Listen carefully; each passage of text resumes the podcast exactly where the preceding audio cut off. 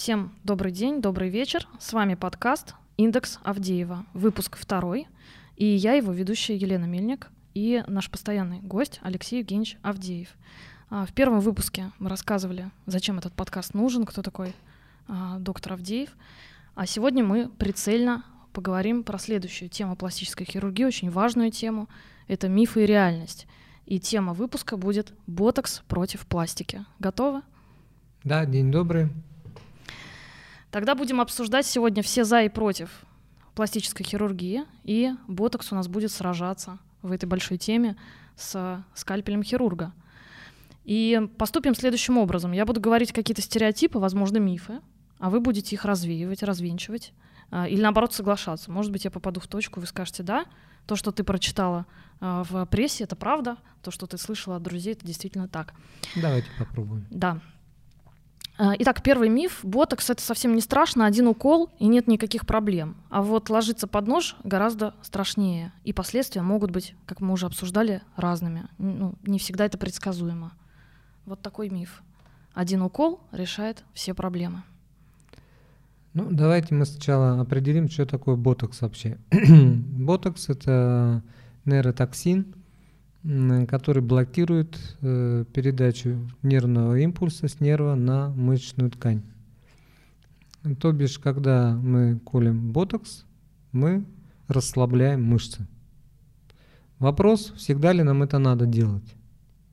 Это зависит от того, э, когда приходит пациент, мы, естественно, начинаем обсуждать, что вы хотите получить от вашего визита – какие зоны вы хотите исправить. И в зависимости от этого мы уже подбираем, собственно говоря, тактику лечения. Да? Может быть, в каких-то случаях ботокс, конечно, и необходим. Да? Но так как мы, в принципе, больше занимаемся хирургией, э, у нас, конечно, основной акцент на, хирур... на, на хирургию. Э, ботокс очень популярен у косметологов – Потому что, ну, скажем, там морщинки какие-то разгладить, да? Это мы можем уколоть и разгладить какие-то морщинки. И о, ботокс очень популярен, э, например, в Японии, потому что там такой э, серьезная направленность на V-образное лицо, а скулы у них широкие. Вот у нас это называется бруксизмом, когда жевательные мышцы очень мощные – и поэтому лицо выглядит немножко таким трапециевидным, да. Э, и при помощи инъекции ботокса можно ослабить эту мышцу, собственно говоря, уменьшить ее в объеме за счет того, что она меньше будет работать. Э, любая мышца начинает гипотрофироваться, потом атрофироваться. Если она вообще не работает, она потом происходит рубцово-жировое перерождение. И в результате лица как бы выправляются в форму V больше. Угу, да? V-образную такую. Да. При каких-то э, проблемах э, с выраженными морщинами мы можем поверхностно вводить ботокс, и э, эти морщины будут разглаживаться. Но если мы, например, уколем мышцу, которая у нас, собственно говоря, поднимает брови, э, лобно-затылочная мышца, она тоже расслабится.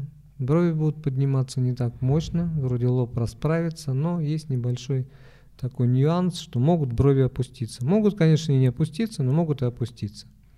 Потому что мы как раз блокируем мышцу, которая их поднимает. Да?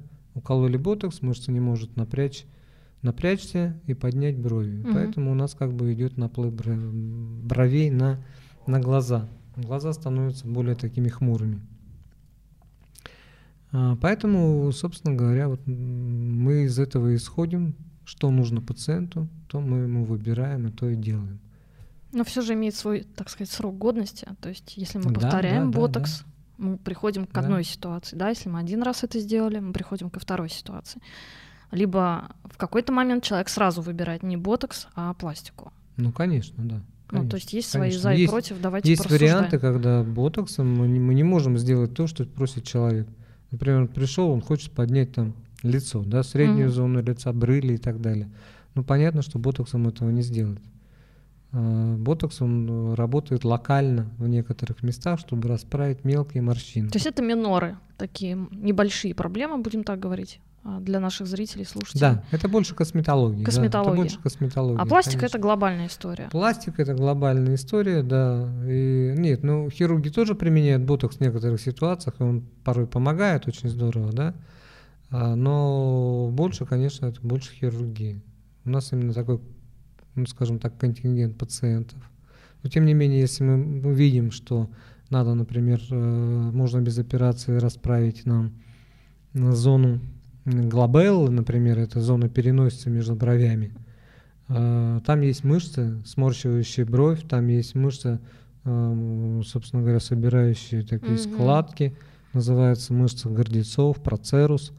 Вот. Ее тоже можно локально заблокировать, и, конечно, эта зона не будет морщиниться.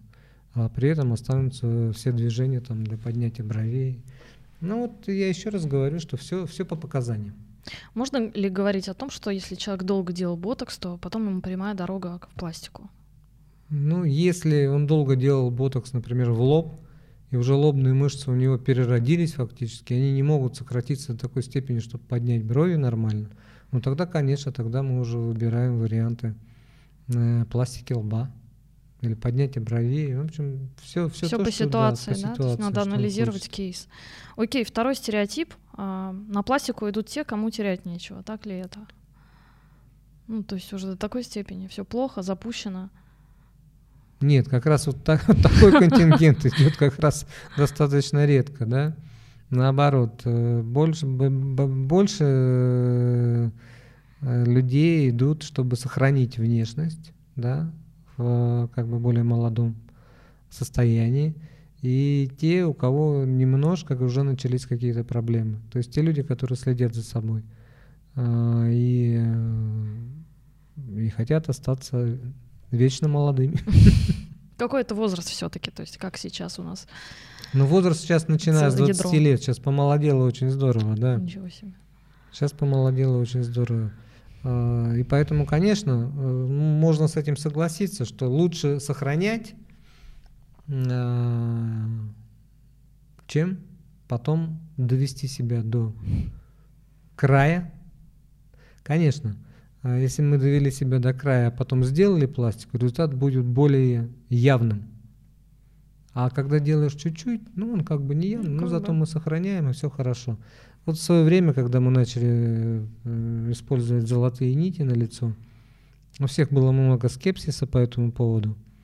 А мы делали это в основном для того, чтобы не получить какой-то лифтинг, а именно сохранить внешность, да, А, чтобы противодействовать э, гравитации, чтобы меньше опускались ткани. Мы провели серьезные исследования изначально. Это, это было середина 90-х годов. А, Провели исследования на животных, посмотрели, что происходит с этими золотыми нитями. Они реально золотые, настоящие золотые. 99,99% э, там золото, примеси 1 сотая. Поэтому они не вступают в реакцию с организмом, не окисляются и так далее. И достаточно долго был у многих хирургов скепсис по этому поводу. Но вот по прошествии времени э, получилось так, что сейчас основной э, контингент, кто просит меня сделать нити золотые, ну, потому что все уже давно перешли на мезонити, там лифтинговые нити и так далее. А тот контингент, который просит меня больше всего сделать золотые нити, это косметологи. Я говорю, что случилось? Почему это вы вдруг просите золото, а не свои мезонити? Да вот приходят твои пациенты, говорят, которым делали 20 лет назад, 15 лет назад. Больно хорошо они выглядят. У них реально держится лицо. Вот что бы ни говорили, но, по крайней мере, это, это происходит действительно. Мы говорили в прошлом подкасте, что нужно восстанавливаться после пластики, нужно носить компрессию, нужно следовать рекомендациям врача.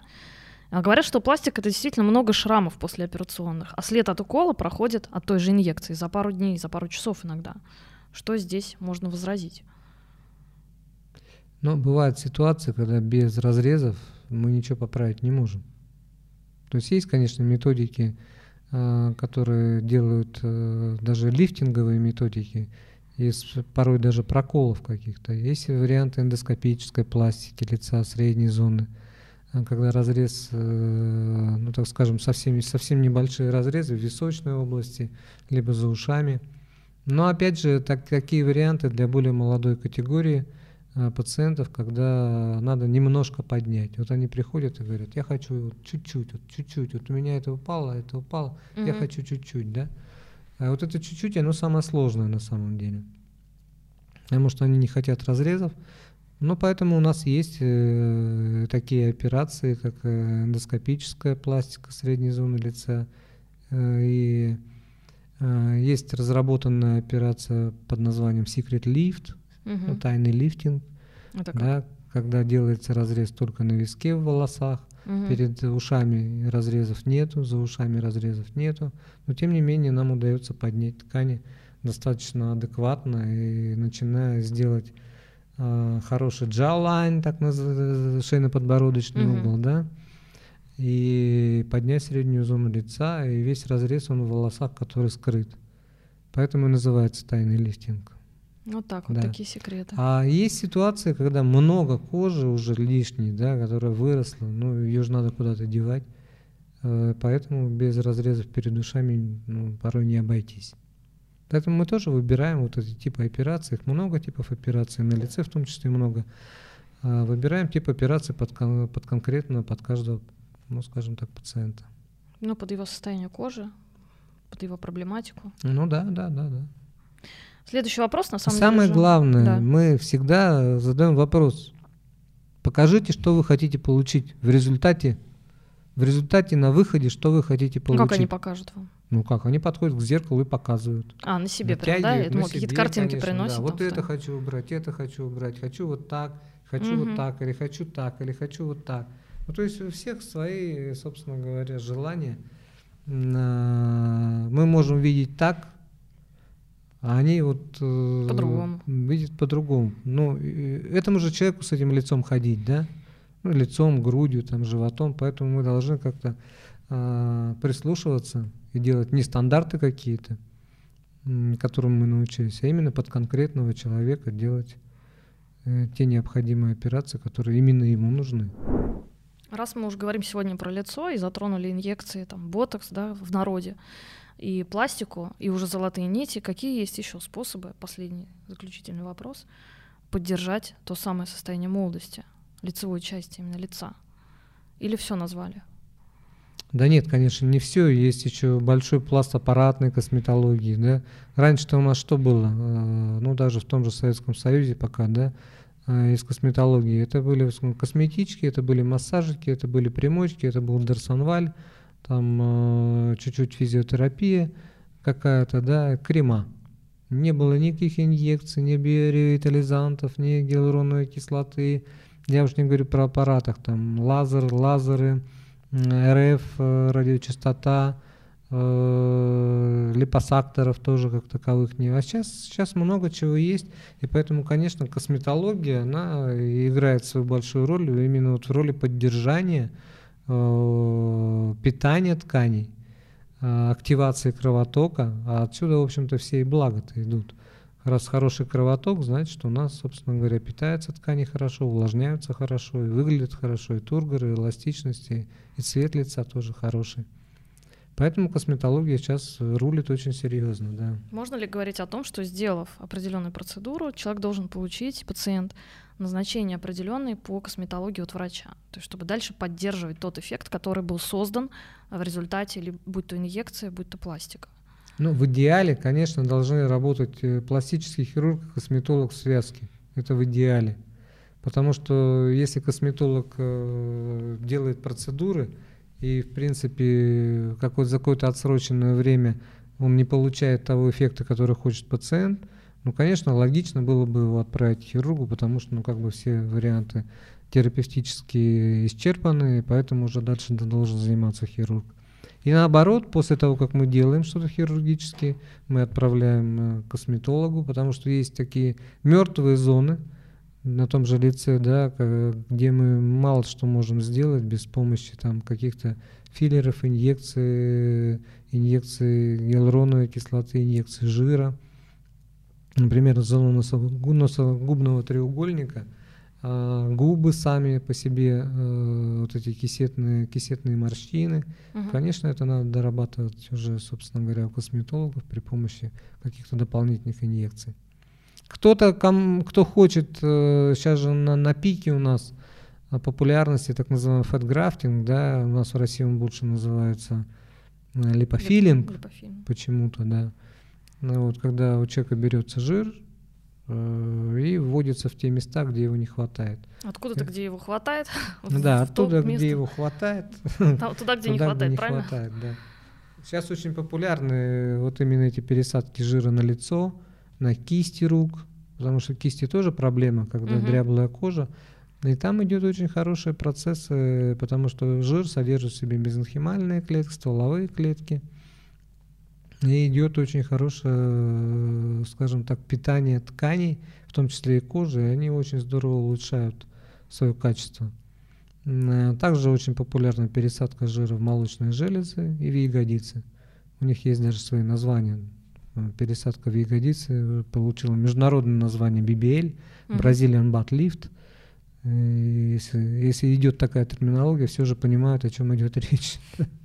Ну, про тренды мы как раз в следующем выпуске с вами поговорим. Давайте подведем итоги нашей встречи. И что мы обсудили? Мы обсудили мифы, мы их успешно разбили о реальность с вашей помощью профессиональной.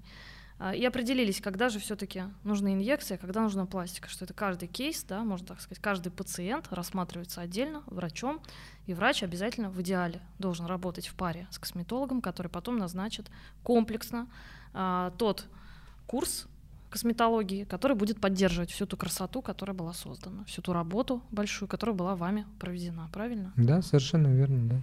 Хорошо, давайте пожелаем всем подписчикам здоровья, сил, уверенности в завтрашнем дне. И подписывайтесь на Алексея Евгеньевича, это док Авдеев через Си, Инстаграм, где Алексей Евгеньевич выгружает свои кейсы, выгружает свои работы, постит новости про стажировки. А куда вы там едете, расскажите нам. Следующее.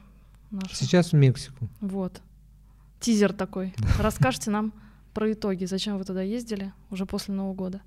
Хорошо. И какие там тренды. А мы прощаемся с нашими зрителями, слушателями. Желаем всем удачи и увидимся, успехов, увидимся в следующих выпусках. С вами была я, Елена Мельник, ведущая, и наш постоянный гость рубрики Алексей Евгеньевич Авдеев. Спасибо. До свидания.